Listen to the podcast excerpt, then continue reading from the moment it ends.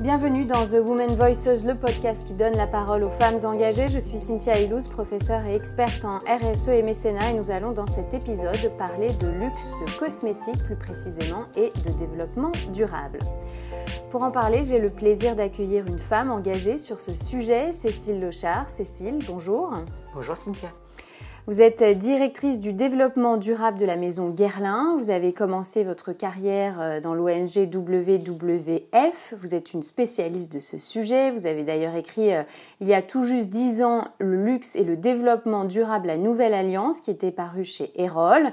Vous aviez ensuite euh, monté votre cabinet de conseil sur ce sujet et vous avez accompagné le lancement d'autres marques du groupe LVMH comme les cosmétiques Chaling ou euh, de Ruinard et aujourd'hui vous avez repris la responsabilité du développement durable chez Guerlain.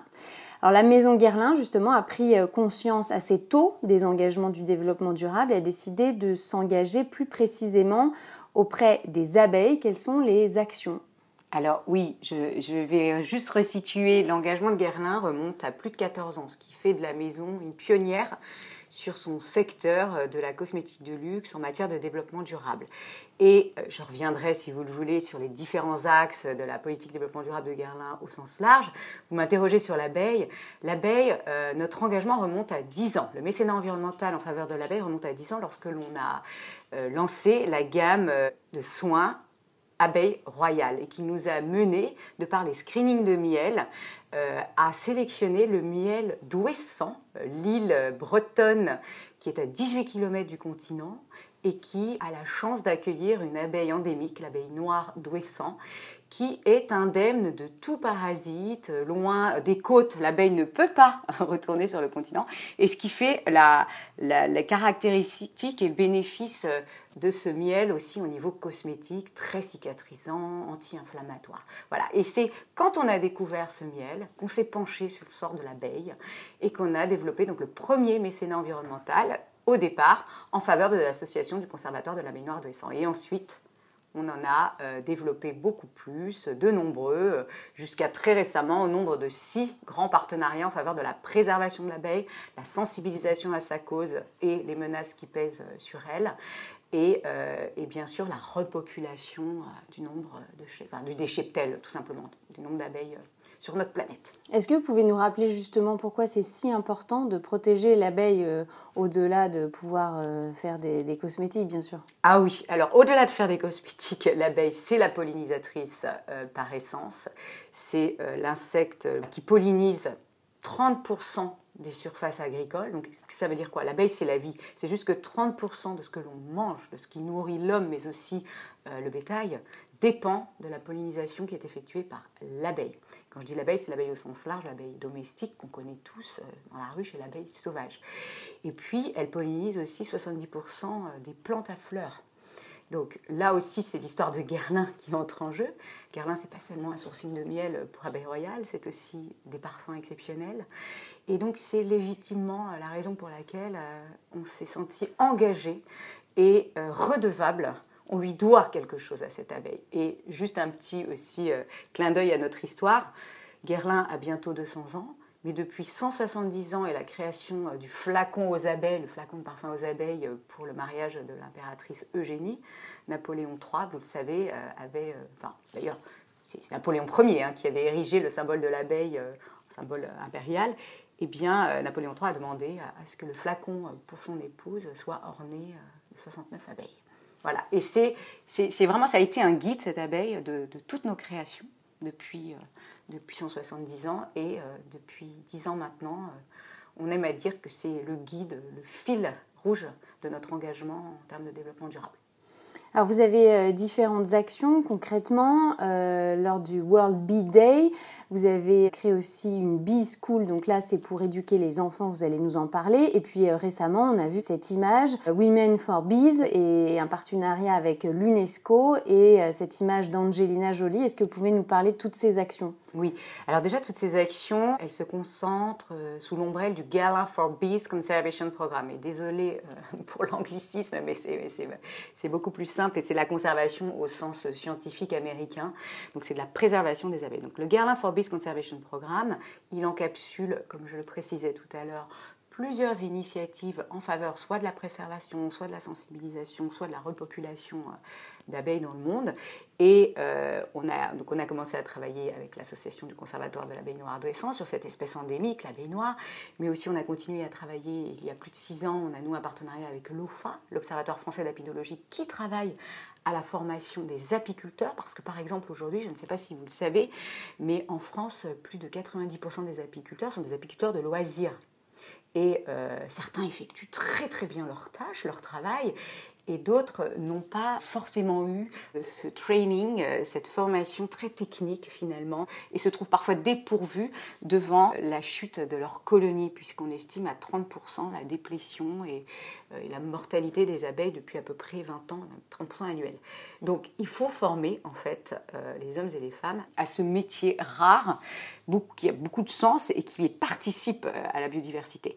Et c'est comme ça qu'est né, euh, avec euh, ce dialogue avec l'OFA, qu'est née l'idée de créer une formation pour les femmes. Et on s'est adossé à l'UNESCO, qui a donc des réserves de biosphère dans le monde entier, dans plus de 129 pays, à peu près 714, je crois, si je ne me trompe pas, puisque ça évolue à peu près tous les ans, hein, mais tous les jours, 700 réserves de biosphère dans l'UNESCO, de l'UNESCO pardon, dans le monde, et on a décidé de s'allier tous les trois l'UNESCO, Guerlain et l'Observatoire français d'apidologie pour créer un programme d'entrepreneuriat apicole au féminin.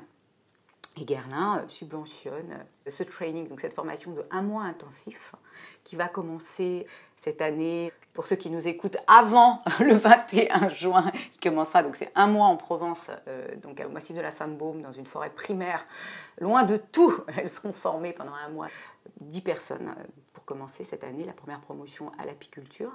Et ensuite, elles vont repartir dans les zones de biosphère auxquelles euh, elles appartiennent. Malheureusement, cette année, ça sera très français. Donc on a euh, six françaises, on a des espagnols et des grecs. Mais euh, en raison des restrictions de, voyage, il était prévu, et certaines étaient déjà dans les starting blocks, de pouvoir accueillir des Chinoises du Yunnan, des Éthiopiennes de la région de Kapa, des Rwandaises. Mais bon, voilà, ça sera pour euh, l'an prochain. Et nous avons une marraine exceptionnelle qui a accepté d'accompagner ces femmes à la fois dans leur formation et ensuite dans leur installation, puisque Guerlain fournit ensuite les 50 ruches euh, qui sont euh, nécessaires, et c'est un minimum pour installer une, unité apicole pérenne en termes aussi financiers. Donc Guerlain subventionne aussi ces 50 ruches, bien sûr l'équipement, et puis une hotline régulière entre l'OFA, l'UNESCO et, et, pour les former.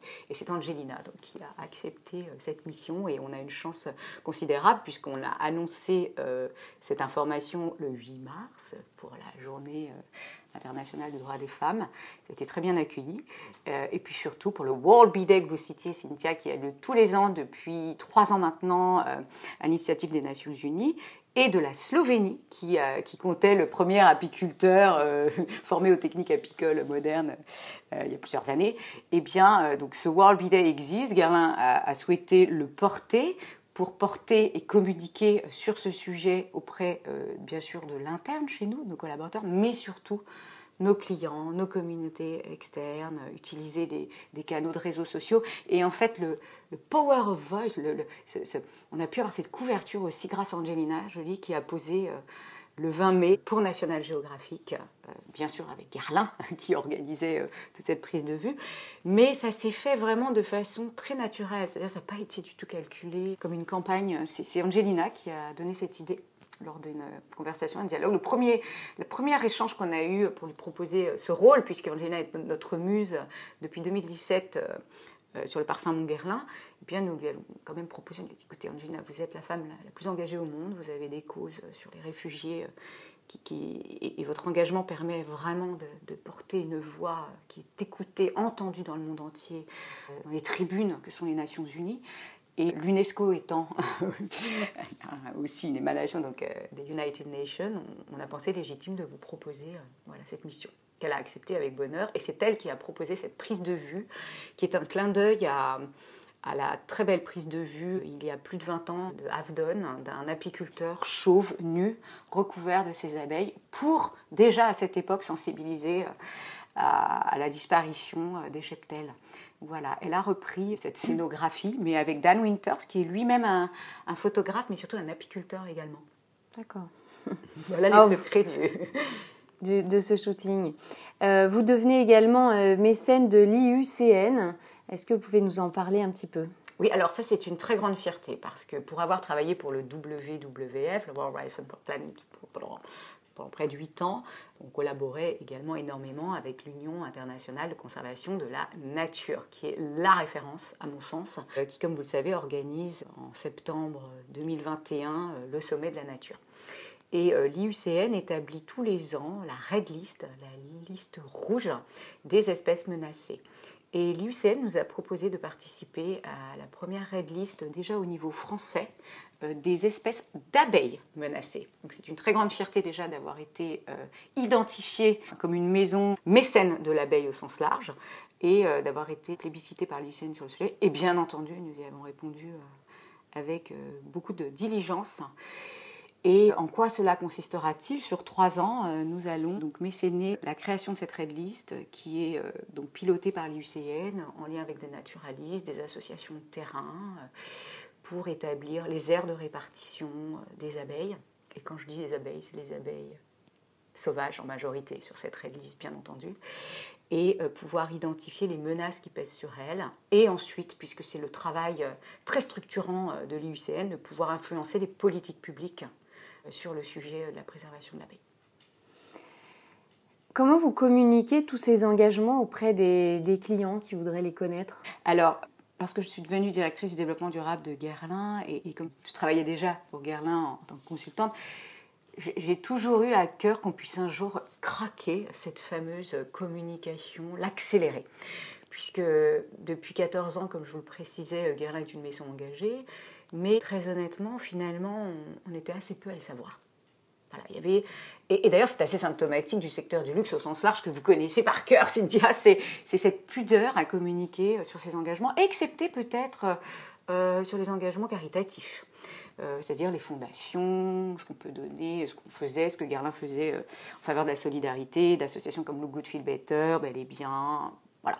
Mais sur le reste, sur le développement durable et sur la transformation de l'offre vers plus de durabilité au sens large, et puis finalement, il y avait cette, cette pudeur qui s'explique certainement, comme je l'avais déjà d'ailleurs notifié il y a dix ans dans le livre que, vous avez précisé, que, que j'ai pu écrire en allant interviewer euh, des acteurs du développement durable, c'est non, non, nous, on veut bien faire, mais sur le développement durable, on n'est pas à l'aise pour bien le faire savoir, parce qu'il y a quand même euh, des biais sémantiques, euh, et, je le dis comme une boutade, mais, mais c'est vrai que jusqu'à il y a très récemment, les, acteurs du luxe n'aimaient pas, beaucoup, euh, ne serait-ce que la taxonomie, le, mot développement durable, enfin le concept de développement durable. On ne peut pas parler de conscious luxury ou, ou à l'américaine, ou en tous les cas en anglais, sustainable luxury, ça passait beaucoup mieux que faire du développement durable dans le luxe. Bon, aujourd'hui, euh, le contexte étant ce qu'il est, sans d'ailleurs évoquer cette accélération qui, qui, qui, qui nous est imposée par la crise sanitaire, le fait de devoir se dévoiler, d'avoir plus de transparence, euh, cette crise sanitaire additionnée à la crise climatique, à la crise de l'érosion de la biodiversité, le fait que les jeunes générations euh,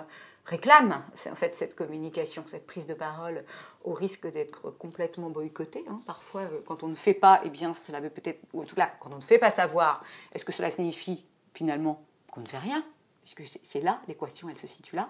Donc tout ça nous, nous aide à, prendre un, élan vers le dévoilement, enfin, et, on sent bien d'ailleurs que nos publics sont tout à fait mûrs et au contraire l'attendaient. Et quand on le fait depuis longtemps, c'est plus facile. Voilà, c'est plus facile parce que c'est plus naturel. Et puis Guerlain, on a cette... On a cet ADN unique, je trouve, dans le secteur de la cosmétique du luxe, qui est notre lien à la nature. Depuis toujours, nos fondateurs ont été inspirés de la nature. Les plantes à parfum, c'est l'histoire de Guerlain. On dit souvent notre jardin, c'est le monde. Donc avoir la nature au cœur de sa raison d'être, hein, puisqu'on a fait pardon, comme exercice d'écrire notre raison d'être et de placer la nature au cœur de tout, eh bien cela nous engage et c'est aussi un lieu de vigilance, cette nature. Et la communiquer à nos clients aujourd'hui, c'est facile. C'est facile parce que Guerlain et la nature, c'est un lien naturel. Ça veut dire que vous le faites concrètement euh, commandant sur vos, sur vos sites internet, sur vos réseaux, vous avez euh, un rapport Alors, on a un euh, rapport développement durable et ce n'était pas une obligation légale et on l'a depuis plus de six ans. Donc ça, ce qui fait aussi de Guérin un précurseur en la matière.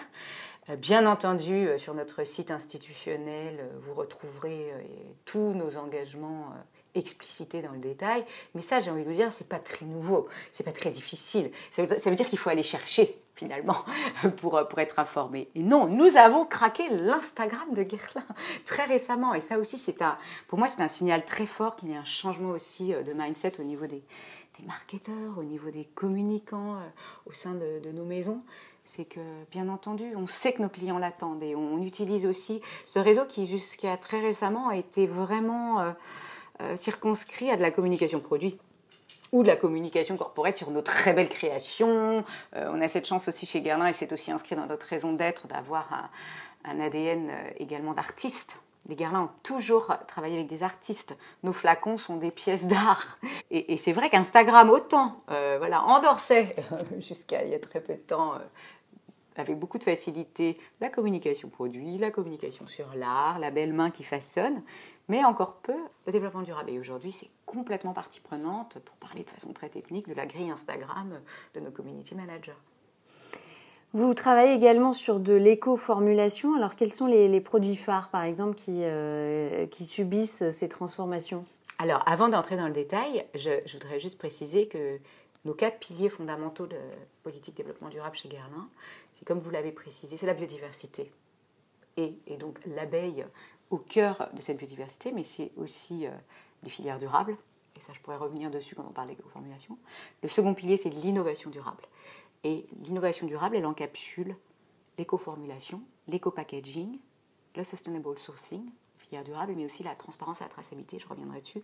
Et enfin, les deux derniers piliers sont le climat, bien entendu, mais ça, c'est absolument général à, toute euh, société, je même pas maison de luxe, hein, toute société impliquée aujourd'hui sérieusement dans le développement durable, c'est de s'intéresser à ses impacts en termes d'émissions de CO2. Et puis euh, notre dernier à nous, c'est euh, l'impact sociétal qui est surtout tourné autour de la création effectivement et de l'empowerment des femmes par euh, ce programme Women for Peace dont je vous ai parlé. Donc voilà, pour revenir sur l'éco-formulation, qui, vous le voyez bien, est partie intégrante de cette innovation durable et cette transformation positive de l'offre, en quoi ça consiste? Eh Ça consiste tout, simplement à créer des produits plus respectueux de l'environnement en termes de packaging, des formules plus clean, plus naturelles, en toute transparence et traçabilité. Et nous avons, vous me demandez des exemples, nous avons notamment lancé en début d'année sur une gamme, enfin sur une catégorie qui est plus dure à, comment dire, à travailler sur la naturalité, qui est le maquillage, puisqu'on avait déjà énormément de réalisations sur la gamme de soins, notamment abeille, euh, abeille royale, mais aussi sur la gamme orchidée impériale en taux de naturalité. Des performances incroyables, plus de 95%. La nouvelle lotion abeille royale est à 90% de, taux d'ingrédients naturel. Et là, le stretch à aller chercher sur maquillage est beaucoup plus difficile en, formulation. Et les laboratoires vous l'expliqueraient bien mieux que moi. Mais nous y sommes parvenus. Et notamment en réinventant un produit culte qui est la terracotta terracotta qui, a été relancé à 96% de taux d'ingrédients naturels un euh, nouveau euh, rouge à lèvres, le Kiss Kiss Shine Bloom. Je fais de la publicité, mais à 95% de taux d'ingrédients naturel. Donc là aussi, énorme challenge. Et puis euh, également, et, c'est là où nous avions été pionniers il y, a, il y a, plus de deux ans, avec le fond de teint L'Essentiel à 96% de taux d'ingrédients naturels également. Et ça a fait de nous, et je dis ça parce que je peux le dire pour l'instant, mais je suis sûre que ça va, voilà, on va être très vite rattrapé. En tout cas, ça fait de nous des pionniers dans le segment de la cosmétique de luxe, encore une fois, sur la naturalité dans le maquillage. Et pour reboucler avec la communication, l'accueil a été extraordinaire. Et quand je dis l'accueil, euh, même en, en, tant que crise sanitaire où le maquillage est quand même le segment qui souffre le plus, ces lancements ont été plébiscités. Alors justement, vous aviez euh, mentionné l'éco-packaging. Alors comment on fait quand on est une marque de luxe pour réduire finalement la, pollution et les, déchets? Vous avez mentionné aussi les rouges à lèvres. Vous aviez été, euh, je me souviens, l'un des pionniers à avoir fait une recharge possible avec un, très joli packaging. Alors comment on travaille sur ces sujets-là? Eh bien, avant tout, c'est une redéfinition des codes du luxe. Parce que le luxe présupposait, jusque très récemment, d'avoir un, emballage. Et quand je dis emballage, c'est au sens large. Hein. C'est l'emballage primaire, l'emballage secondaire, c'est la jolie boîte, c'est le coffret. Euh, très lourd.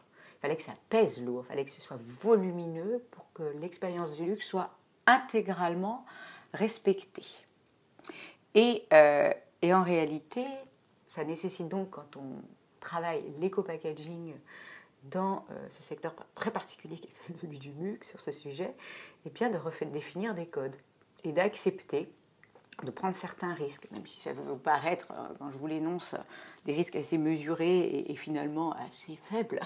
Mais lorsqu'il y a 4 ans, nous avons reconçu euh, le packaging, la crème orchidée impériale, 40% moins volumineux et qu'on a gagné par conséquent 50% d'impact carbone, on avait une crainte, nous avions peur de l'accueil de nos clientes, qu'elles pensent que nous ne leur euh, vendions pas la même quantité, la même quantité de formules en fait de leur crème. Et en réalité, l'accueil a été exceptionnel. Euh, d'abord, la forme était beaucoup plus organique. Enfin, euh, la jarre, puisque c'est son nom, la jarre, le pot tenait dans une paume de main. Et puis surtout, nos clients nous ont euh, témoigné euh, le fait qu'enfin ils pouvaient voyager avec leur euh, crème orchidée impériale. Donc, deux ans plus tard, on a effectué exactement le même exercice sur la gamme Abeille Royale. Où on a réduit drastiquement la taille on est même allé beaucoup plus loin puisqu'on a travaillé sur l'intégration de verres recyclés également. Et c'est là aussi que les enjeux se situent dans le secteur du luxe. Vous savez, nous, on a moins de problématiques en termes de plastique, par exemple, que de la cosmétique plutôt conventionnelle quand on est un, géant de la cosmétique, euh, on a des shampoings, euh, euh, beaucoup de, du dentifrice, tout ça sont des tubes très souvent en plastique. Nous, on a moins de plastique en fait que la cosmétique grand public. On en a encore un peu. Bien entendu, cela ne, nous dédouane pas puisque d'ici 2026, nous avons ambitionné que 100% de nos plastiques ne proviendraient plus de sources de plastique fossiles. Donc, il va falloir aller sourcer du plastique recyclé ou biosourcé. Mais euh, voilà, l'enjeu, c'est notamment pour les parfums, du verre plus léger, du verre recyclé.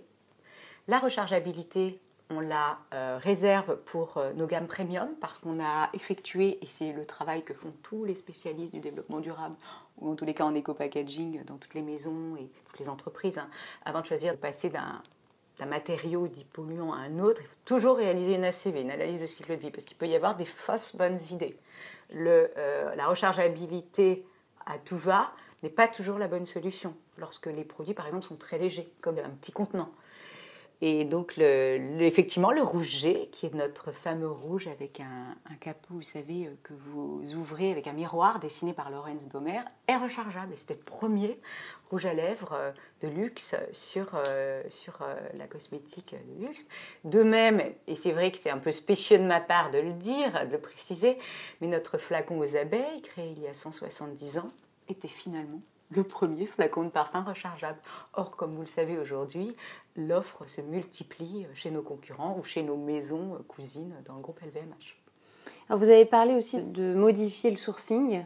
Comment on fait concrètement? Est-ce qu'il y a encore des difficultés? Quels sont les enjeux pour vous dans les années à venir? Alors justement, j'aime beaucoup votre formulation parce qu'on ne va pas modifier notre sourcing, on va l'améliorer. Ou alors effectivement, si on avait vraiment un, gros enjeu et un gros risque qui, puisse être identifié sur l'une de nos filières. Et quand on, parle de sourcing de, filières d'ingrédients naturels, par exemple, il s'agit, euh, je les ai cités, de nos plantes à fleurs que l'on source dans le monde entier, l'ilang des Comores, euh, la vanille euh, de Madagascar, le vétiver d'Inde, la rose de Grasse plus proche de nous, la bergamote de Calabre, le santal d'Australie. Donc ça, ce sont les ingrédients naturels qui entrent dans la composition de nos parfums.